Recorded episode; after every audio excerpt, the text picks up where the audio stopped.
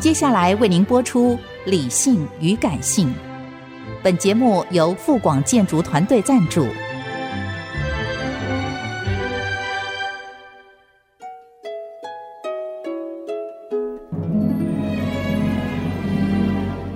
理性与感性不是天平的两端，而是一方向另一方渗透、影响，暂时取得上风的过程。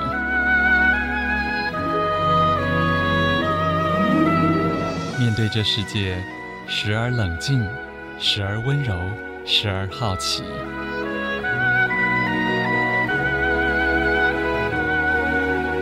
我是陈乐融，陪伴大家一起理性与感性。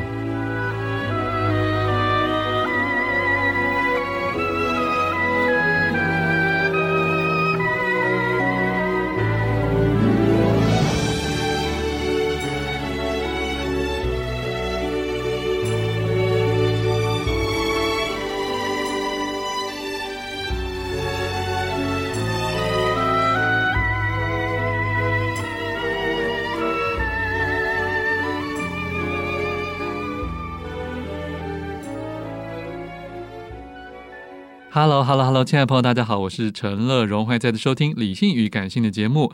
上半段一本好书，今天要介绍来自英出版老鹰的鹰啊，英出版的《睡眠、梦和死亡过程》，副标题是“科学家与达赖喇嘛探讨意识问题的对话”。欢迎我们久违的副总编陈一夏，一夏你好，嗯，乐荣哥你好，还有各位听众大家好。是我发现这本书其实是一个很久以前的，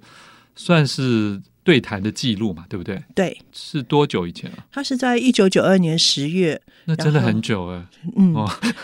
哦对。那那为什么那时候会有？好像是一系列的对谈。嗯，其实这个叫“心智与生命”的系列讨论会，从一九八七年就开始。天哪！那一九九二就是这本书，它所集结的是一九九二年是第四次的对谈会。嗯、那它的发起是有一位是智利国籍的一位叫瓦瑞拉的神经科学学者。嗯,嗯，那因为他在一九七零年代就是开始接触。藏传佛教，了解，然后发现藏传佛教是一个很有科学意识的一个宗教，就跟西方比较可以对话。对，嗯、所以他很想做那个达赖喇嘛与各领域的科学家的对话，就发起了这个心智研讨会。嗯，那这一次的主题就是你刚刚讲的，就是睡眠、梦和死亡过程。那这本就是在这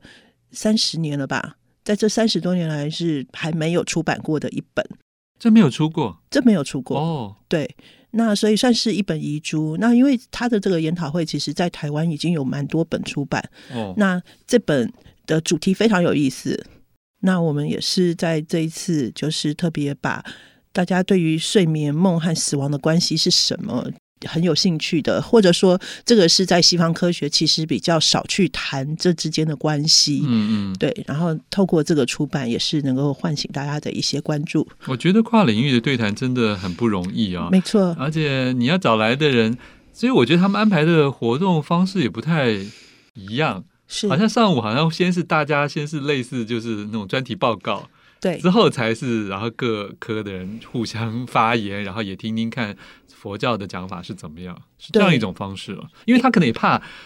就达赖喇嘛可能对这些西方的这些科学的已经研究出的。进度是陌生的，没错，尤其是两个传统、两种文化所使用的术语完全不一样。对，还有概念，其实可能听起来很类似，可是事实上可能是完全往不同的方向去诠释。所以在这个过程当中，的确，上午他们就是安排科学家做报告，还有哲学家呢，对、啊、对，还有哲学家做报告，嗯、让达赖喇嘛能够完全的去 catch 到这些清晰的概念之后，嗯，然后再予以正常回教的。回应，因为达赖喇嘛算是整个藏传佛教的一个很重要的是是文化遗产的一个继承人，嗯、然后他也能够做很好的说明。哎，可是这里面我还是觉得很有意思啊，因为、嗯、因为我们的听众读者里当然有很多是各种信仰或是无信仰的人了、啊。对、呃，我也发现他们还是尽量希望从比较理性的角度啊，就比较中立的角度切入，嗯、他们也希望一般人，譬如甚至一开始就谈自我。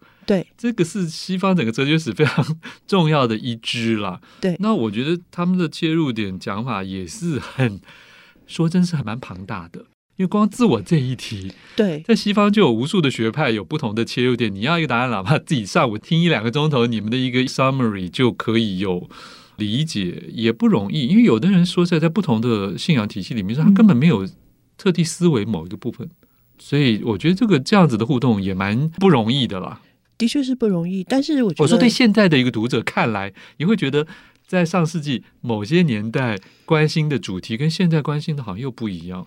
呃，但是必须要说，就是意识还有自我的嗯嗯研究，特别是在科学领域研究，算是现在的显学。嗯，那这个部分，尤其有 AI 以后，嗯对这个在佛教里头探讨的非常多，就等于说他们透过观想修行，一直在探索人类的意识可以发展到什么程度。嗯嗯那这个其实是可以借重于佛教，能够给予西方科学的一个很好的一个帮助，因为科学是一个透过外部的客观的观察所进行的研究，可是佛教它其实是透过主观的内在经验嗯来提供对于意识是什么，还有意识会通往何处，还有意识的层次是什么，有很多不同的见解。那这些对于其实西方的对于意识的研究，其实提供了让西方的科学不会很快的去做出结论，嗯对，然后提供很不同的角度。那其实也开拓了他们研究的领域。呃，一下这里面我发嗯现，在蛮前面的篇章就立刻就提到了一个脑电图啊，对，这个后来就一直出现了，就是是 EEG 这件事情，对可能在九零年代的时候就是啊蛮热门的、啊，是就是所以他们很在意这个各种数据。没错，那那这个到底脑电图可以测出些什么东西？就是科学一定是要透过仪器去测量嗯一些、量化量化，然后才能够去说话。那你刚刚讲脑电图，它其实就是在测量人在睡眠状态、清醒状态和做梦状态的时候，脑波会不会有一些不同。嗯，然后证明说意识在这些阶段是有不同的变化。但那这个但，你可能也不知道它到底是什么变化呀，只但知是道它有变化，但是他可以去。就是要对照主观经验嘛，他其实想要了解睡眠的价值是什么，睡眠的意义是什么。譬如说，很多人觉得睡眠就只是休息啊，对充细电胞啊什么什么修复，可是他们发现说，在这个睡眠有一个阶段，也就是叫做 REM 动眼阶段，嗯这个阶段当中的时候，人的那个脑波是非常非常活跃。嗯哼，那你说睡眠是休息，那怎么会更耗能呢？所以，请问睡眠的意义是什么？还有目的是什么？还有做梦的目的是什么？这就牵涉到这个睡眠研究很重要 OK 的发展的方向。我懂了，因为对你可能先要有一个思考点，对你可能才会想接下来我要设计什么样的研究方式。嗯对，那所以西方就至少在九零年代那时候，他们认为睡眠的意义是什么呢？西方一开始认为睡眠意义就是像一个开关啊，就是我今天关掉，我就可以休息啊，那可是就对啊可以，节能啊。那脑电图那但是老年的结图果告诉你说，并非是这样子，在那个意识状态不同的状态下，其实是嗯有很重要的活动。嗯对，那所以关于做梦为什么要做梦这件事情，其实心理分析，特别是弗洛伊德嗯的精神分析，给了非常非常多的一个看法，还有一个提示。嗯所以现在科学家比较认为说，其实做梦它比较像是一个什么过程？它比较像是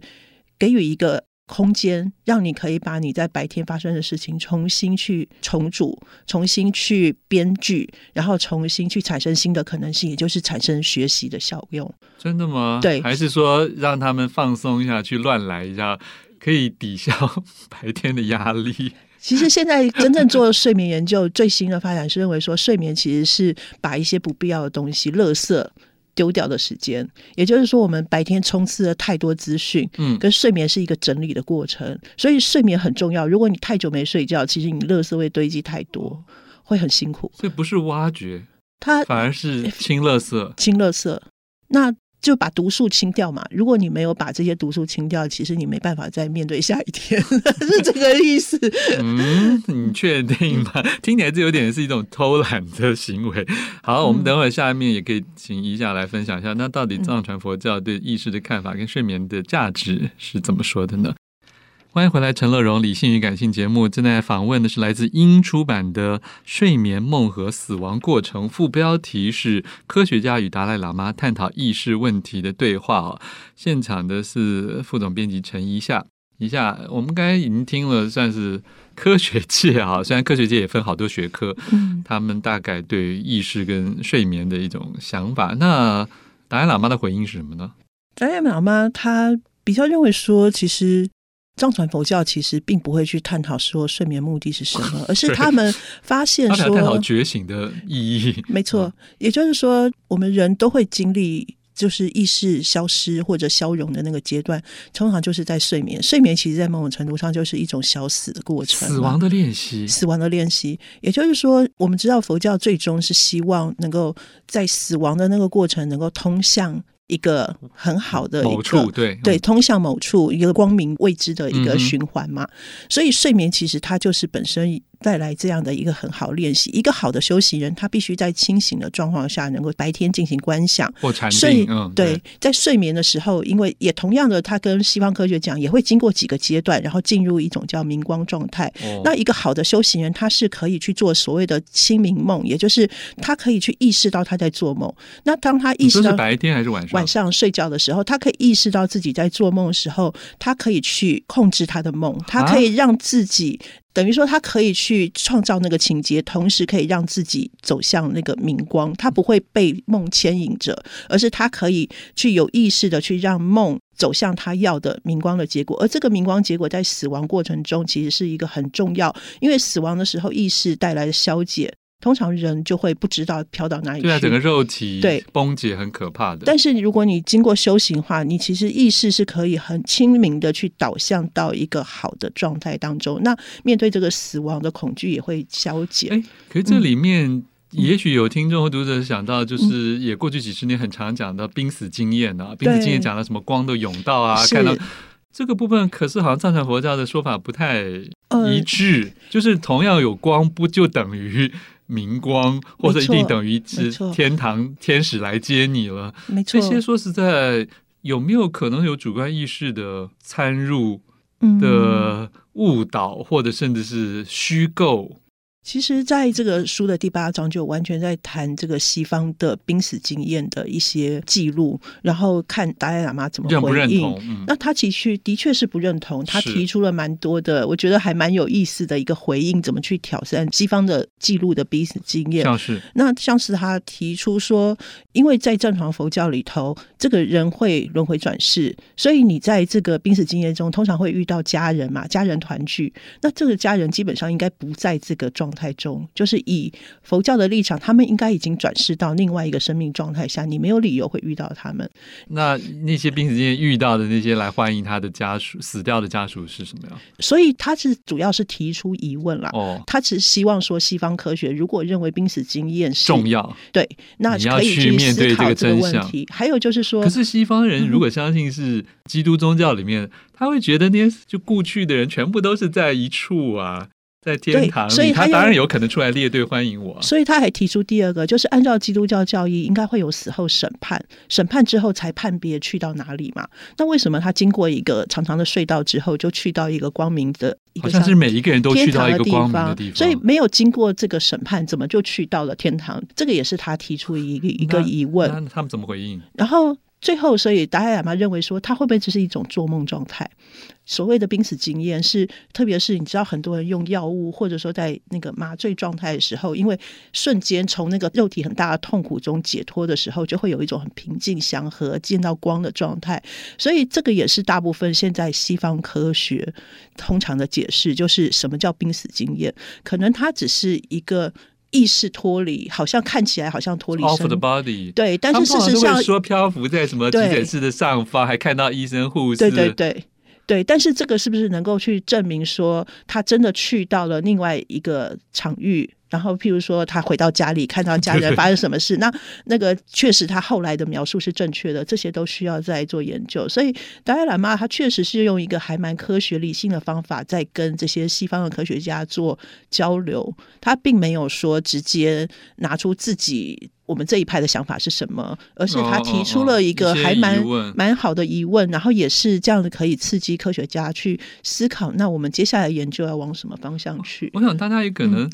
也还是要维持一点点客气吧， 因为可能也不是必然哪一边就一定可以说服另外一边了。嗯，哦，对，这种跨文化的探讨的确不容易，因为很容易就会流于表面，因为你说的就是要客气嘛，然后也有可能就是做出匆忙的结论，我们不要再谈了。但是我觉得达赖喇嘛还有这些科学家，他们来到这个研讨会，的确都是带着我就是来很有深诚意的啦嗯我来对话，然后我就是提出我所代表的传统的观点，是然后我也尊重你的观点，所以这个研讨会我觉得之所以可贵，你可以看到说，的确是体现了我觉得佛教里面就是很慈悲、很爱，而且内心是。蛮宽阔的一个去接纳别人的意见的精神，那我觉得这对于如果我们说所谓科学，它所带来的只是物质的进步，那灵性的发展却可以真正带来和平。那灵性和科学的对话，的确希望能够让科学能够导向一个更好的了解方向。。可是科学通常比较追寻的是比较